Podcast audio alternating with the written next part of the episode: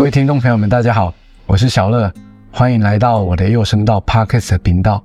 这次呢，啊，我邀请到平常跟我工作相处非常长时间的佑龙老师，来跟大家聊一聊有关于编曲家他们平常的工作跟生活是什么样子。我们来欢迎佑龙老师。Hello，各位好。佑龙老师一直说他不太会讲话，其实佑龙老师很能讲课。怎么说？你刚才在学校上课才过来啊？对对，今天是那个期末期末考，对就打算要把学生做一次处置，就对，对，没错，看谁要过关，谁不过关。最后一周，最后一招是为怎么考试？这次这次就是期末，大家做成音的音乐制作，还有配音效。对啊，分组做。他想说这次分组会做的比较细致，嗯没想到他上学期个人一人一组，这样是差不多的。差不多，对，差不多。所以学生呃那个学习状况好像不如预期这样哈、哦。对对对不不过听起来是用影片做配乐，对，影片配乐。所以他们自己要要去找影片或生影片，然后帮他配乐。对然后当做一个一个练习范例啊。哎、其实做配乐，很多这种设计学院的学生是需求很大的、诶哦，平常要做视觉作品嘛，好好做对游戏啦，做动画，或者是做那种什么纪录片、广告片，好哦，这种，机会很。多啊。不过期中、期末考这也是很残酷啦。我我觉得，我觉得该当还是要当。对，有些就你看那个出席率，哦我就觉得，哎呀，态度怪怪的，态度对态度，好，有没有心而已。啊，对对，有没有心而已啦。有心就是会看到，有时候会看到进步，对不对，我会看得到，很明显。对？哎，我跟佑龙老师认识哦，就是以有一次我接到一个资讯，是呃高中生 那个学校的那个学校的小女生，她是高中里面学生会的干部，对，然后她就说：“老师，我表哥啊，想要去拜访你一下。”然后哦，他表哥就是你哦，那好久以前了。超久，很久了，对，然后就那时候认识，然后后来就接触越来越多。然后佑龙老师之前呢是乐手出身的，对，以前都玩乐团，对，就是电吉他专家。不过佑龙老师以前小时候有学音乐的背景嘛？有小时候就学钢琴，大概呃国小二三年级的时候开始学，学了十年之后，就这么久、哦，对，大概十年，后来我停下来就学电吉他。可是为什么会停下来？对我现在很后悔，就是停下来。对，那是谁要你学的？哦，没有，都自愿的。哦，你自己想学。嗯，嗯嗯可是为什么后来又停下来？会应该会有一个原因啊？还是其实这个是我觉得在成长过程中，如果当时有人阻止我不要停下来，哦，这个是我对我来说帮助一定是非常大，因为我现在转了吉他，啊呃，十十几年了，那又编曲编编曲好几年了，对不对啊？其实现在回头看，我最需要的是演奏的速度。钢琴演奏速度？对对对，在没有任何的的呃，这怎么讲？工程上我都没有任何的问题下，我最最缺少的就是哎，演奏速度速度、还有创意。你讲的是钢琴演奏，对不对？对对对，对，可是，嗯、反过来讲呢，如果没有换去学吉他嗯啊，反倒是吉他演奏速度变慢。呃，如果是我，我应该是还好，因为我是那种会疯狂练的。哦，这样子，对对，比如说，哎、我国小练钢琴，一练就是哎、早上到下午，这个很疯狂的，因为我会追求那种完美，就是一个音都不能错。这样子、哦。，对对对，啊，只要错一个音，我就重来。这个就是很适合上台表演的演奏。对，对我我就不是啊，我就我就是会想要掏脚包，我 就会想要赶快就是诶练关键处就好。哦然后呢，那个好像会的我就不想要重来了，我就哦只练那一两个乐句。对那个是每个人的个性啊，所以会造成每个人的这个学习呈现的样貌不一样。对对对，不过以前学音乐，不管是学吉他、学钢琴，就是延续很久啊。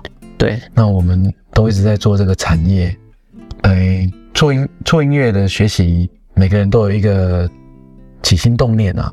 那你小时候听起来爸爸妈妈没有阻止，对，没有阻止，还还是算是反正你喜欢就去这样子。对，哎，我觉得这很妙啊。就我小时候就觉得我蛮喜欢听音乐的，虽然我不会管他是唱什么，我就觉得有音乐就就可以。可以，对。然后后来就有一次啊，就是诶，我表姐吧，她就有一台坏掉的，早期那种叫什么，像放 CD 的，啊，戴耳机那个 Walkman。对对对，它会转嘛，对不对？它那个是坏掉了。然后后来我有，我就觉得，哎，这生锈，哎，我就把它磨一磨，磨一磨之后，就在放电池，哎，可以听了。然后我姐就说送给我 DIY 修理。对对对，然后后来我就每天都听听着那个 CD 片，啊，一直换一直换，就是听着听着。但是我那个时候还是弹钢琴而已。对对对，但是会敏感，对音乐上会有，呃，会想要去注意他们啊。嗯。对对，听起来小时候是接触音乐没有什么太大阻力，像我就有阻力。嗯嗯，小时候妈妈是不给我们学钢琴的，因为太贵了。哦，啊，另外一个就觉得那那是女生碰的。对对，早期有些人会这样觉得。对我们那个年代的妈妈觉得女女生碰哪一些乐器，男生呢或许是那个形象要碰那个乐器。哦，可是我我爸当时不是这样，就是我们有。比赛嘛，或是考试之类的，只要有得奖，他就是直接给我们奖金哦。所以，对我们就会觉得，哎，这是我我要拿的东西，我们不会在意中间的过程，或是别人说什么，反正我就是要拿这些钱嘛，看钱。OK，对啊，小时候有钱。啊，所以在国小大概三年级，我自己就拿着一一只 Nokia，就是没有人会有，我还拿着这个，这个是黑白的。哦，手机哦，对对对对。这样子，嗯，家里的状况不一样，好，爸爸妈妈对对待小孩子的那种教育方式不一样，对对对。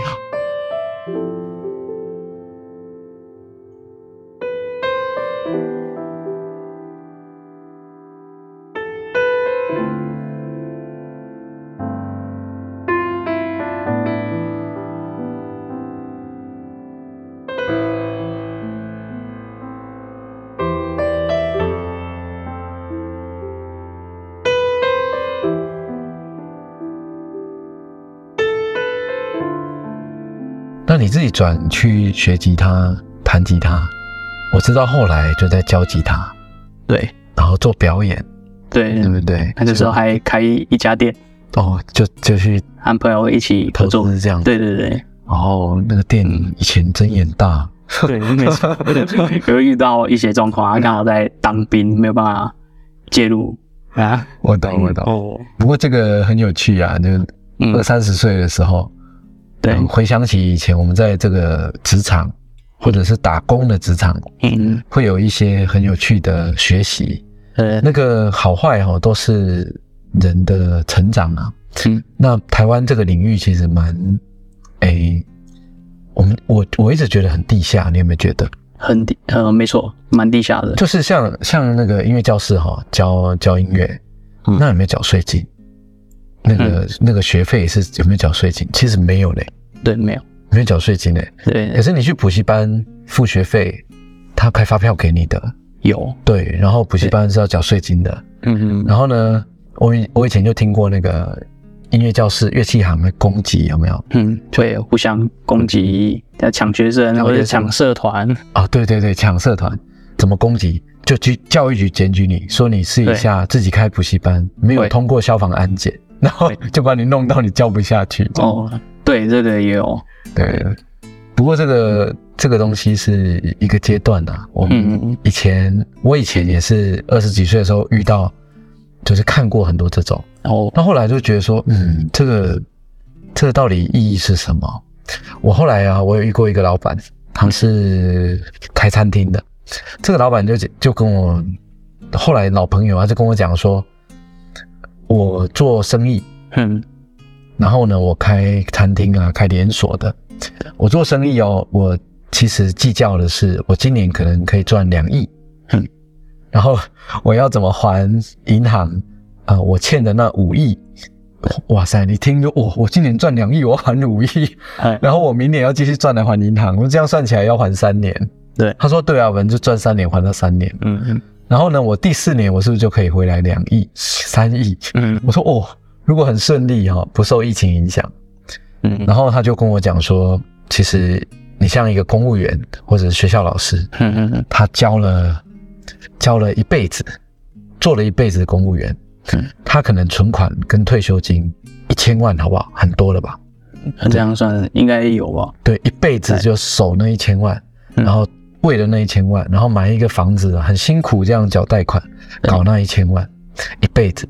他说我们一千万，我们就一个礼拜，一个礼拜 两千万、一千万就就就来来去去了。对，他说我我我以他以前也是会会有这个思维上面有一个圈圈，有一个范围。嗯当我们都视野或者我们接触的人是在那个圈圈里，我们都想着那一千万嗯一辈子。对，可是当我已经走到不同的视野、不同的阶段去，可能我想的是我要赚两亿还五亿，那个压力我们那个不能想象。对对，所以这个很有趣啊。那你你后来有一段时间，我印象是去大陆。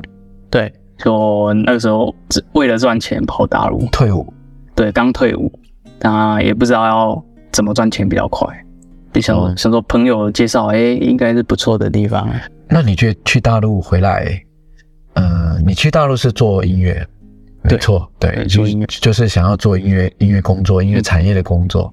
那在大陆，你你有觉得有什么样的很明确的心得？就是诶，我没有去跟跟呃没有去跟有去这个差异。哦，其实我觉得在教育上很明显，比如说在台湾，我们我们学习，呃，家长带小孩去学习嗯，哦才艺的过程中，他就觉得，哎，这堂请假，哎，不用付钱，啊。对对对对，能省一节算一节啊，就要计较这几百块嘛，对。吧？可是大陆没有，就是诶，学生请假，那个家长就说，诶，你接下来要把要补课，要排星期几，就是要把它排满，他宁愿去越越多课，嗯。对，比如说有一次他就是呃下周要表演，嗯，就一瞬间排了十二堂，对，哇，就挤挤对所有时间这样。就是要塞，就是把它塞到满，就是要给他在表演场有良好的表现，对，这个啊，你讲的是不是？呃，你在教学，假如教音乐这个地范围里面哦，家长大陆家长他很怕小孩子嗯，输别人，对对，没错，就是那台湾的家长呢，他这很重要啦，对对，都其他的其他的你好玩就好。甚至我有遇过家长在台湾，他是觉得我不想亏欠小孩，哦，嗯，就是我不觉得这个很重要，我不觉得学才艺很重要。嗯。可是呢，如果你长大会会埋怨我说，为什么我爸爸妈妈小时候没有给我学音乐？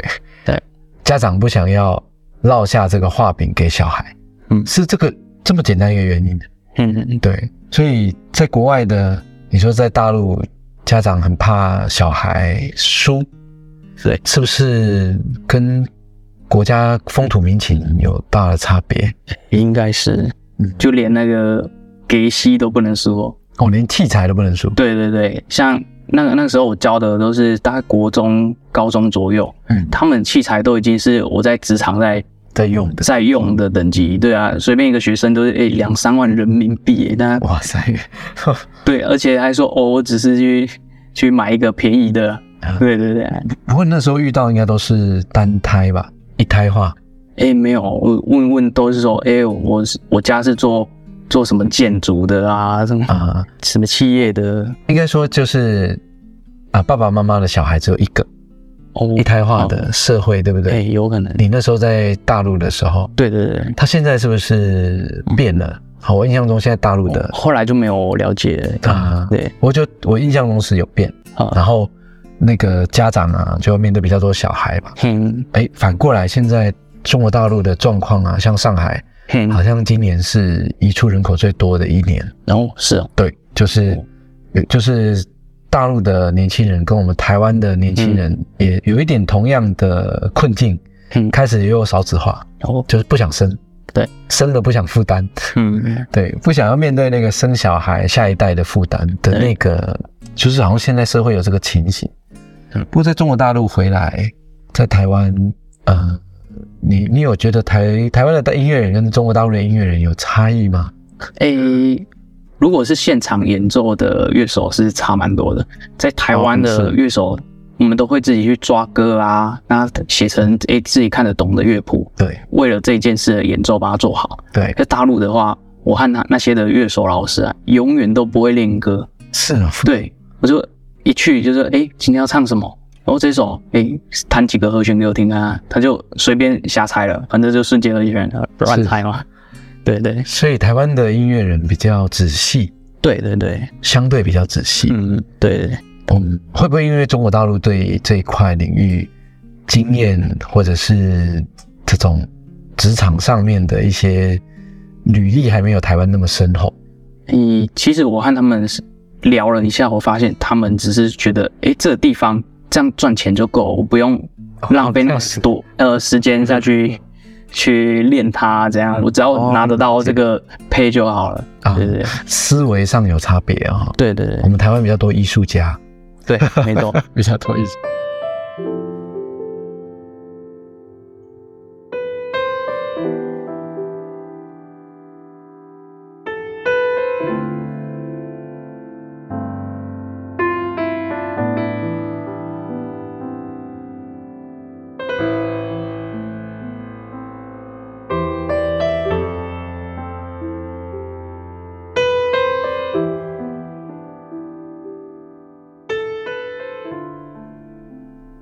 个不同国度的那个这个人啊，不同文化跟成长背景，嗯。他对于艺术领域的要求其实不太一样，对，哎，出发点不太一样，嗯，所以一直以来到现在，还是蛮多人觉得台湾做音乐会比中国大陆的那个内容还有创意都更更厉害。嗯，对，然后中国大陆也也有这样子的一个，很多人也有这样的心态，是很崇拜台湾，哦，对，那边有一首非常崇拜，崇拜台湾，然后我台湾来的，只要过过去说，诶，我是台湾老师，基本上你的课很容易就排满排满。就是一直有这样子的一个潜意识在。对对对，我包括我去，我有一次带助理去中国大陆参加展览，嗯。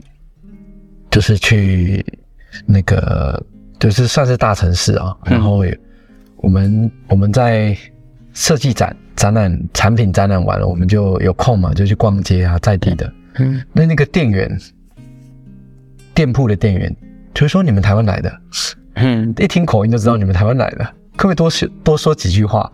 我听你们讲话呢，很像电视上蹦出来的人，这样哦，我去那边的时候，他们 也会这样讲。对一直叫我讲话。对，就是很很，你知道有一种向往哈。嗯好像早期我们台湾会想要遇到外国人，嗯我们的同学，我们小时候我们同学说，嗯我们可以遇到外国人，跟外国人对话，感觉好像是很潮的事情，对，很酷。很酷的事情。对，那从大陆回来之后啊，在台湾，岳勇老师后来就做呃职业编曲啊，好然后一直做很多这个这方面的工作，嗯就一直在编歌手啦、艺人的专辑。嗯那嗯，其实岳勇老师本来是资讯工程的人，对背景是学资工的。对对，对，那资工对你做音乐，资工背景对你做音乐来讲，你觉得有什么影响？呃，我觉得影响蛮多层面的。啊？是。其实我在高中的时候算是资讯处理，还不是工程哦，嗯还不是工程，是大学的时候报错科，反正就上了嘛，那就只好变成职工，所以会有两种科系嗯。混合。对，那基础的那个时候是比较在意的是资料，它规划啊，那排版啊，要规矩啊。资，料管理，对对对，需要去考试啊。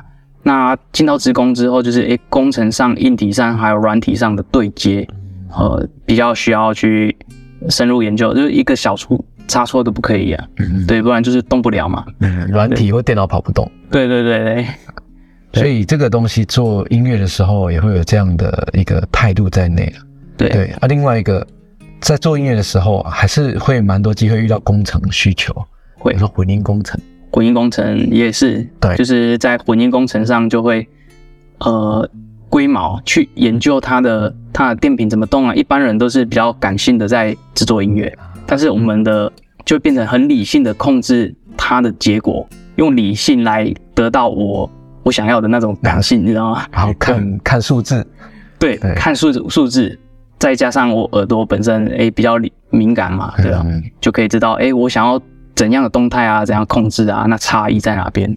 对对，因为做资讯工程的练习，基本上是在电脑上、数位音乐上，现在有非常多机会，对，非因为我们要软体要编，然后要外挂程式，要音色，甚至到后来有这种混音工程的事情。嗯。那混音工程就会影响到我们在工作的时候，呃，你最后呈现的音乐效果。对对，那而且现在有很多软体在更新，嗯，还有电脑也在进步。对对，网络也在进步，所以所有的工作环节呢都会有嗯这个呃资讯工程，包括电脑、包括软体这两方面的影响。嗯所以在工作的时候，呃，你觉得这一块啊，懂跟不懂的音乐人差别会不会现在会不会很大？这个其实差蛮大的。第一个，我是呃，我之前是练钢琴对，的时候，就是很龟毛嘛，嗯再加上诶、我现在又懂了一些资讯的东西，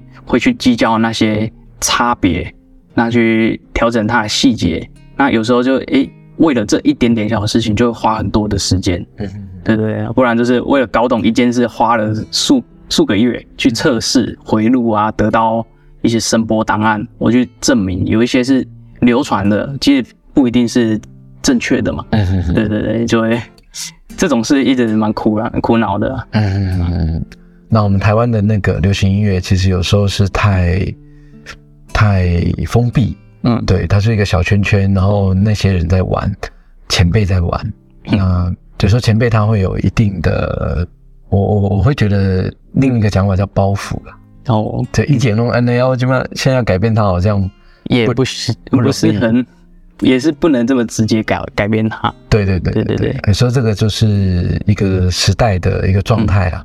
那走到这个时代，我觉得可以很科学的看，对，呃，这种艺术产业，包括技术面，包括这个审美这一个层面。嗯嗯，我自己这几年就写很多这种论文，哦，我就想要证明说，哎，这个其实这样也可以，那样也可以，嗯好、用科学方法。对，那嗯、其实还是要回到市场上，嗯，能够跟观众、听众沟通，这个是很重要的。对对对，对，那做音乐啊，如果说现在这个时代可以斜杠，嗯，应该很会比更有优势。对，对没错，像岳荣老师是可以写网站的，可以开网站的，可以 coding 的，嗯哦，然后学什么软硬体工具啊，他都是因为工程师背景嘛，做起来学起来都很快。嗯，对。那呃，今天如果是一个音乐系的女孩子，然后有很多女生很怕电脑，嗯，会，然后又学艺术的，哇塞，那个碰到电脑真的是，对，很多学生对，就是两手一摊，我放弃一下。会，对，不过这个时代，包括未来，嗯。真的能够跨域，竞争力会特别的强，尤其在我们这种这种啊、呃一直在转变软硬体转变的产业里。嗯，好，OK，今天很很谢谢佑龙老师来参与我们的 Podcast 的访谈，然后呃聊一聊我们现在跨域斜杠啊、在流行音乐里面啊，其实是很有优势的这件事。好、嗯我们谢谢佑龙老师，下次再见。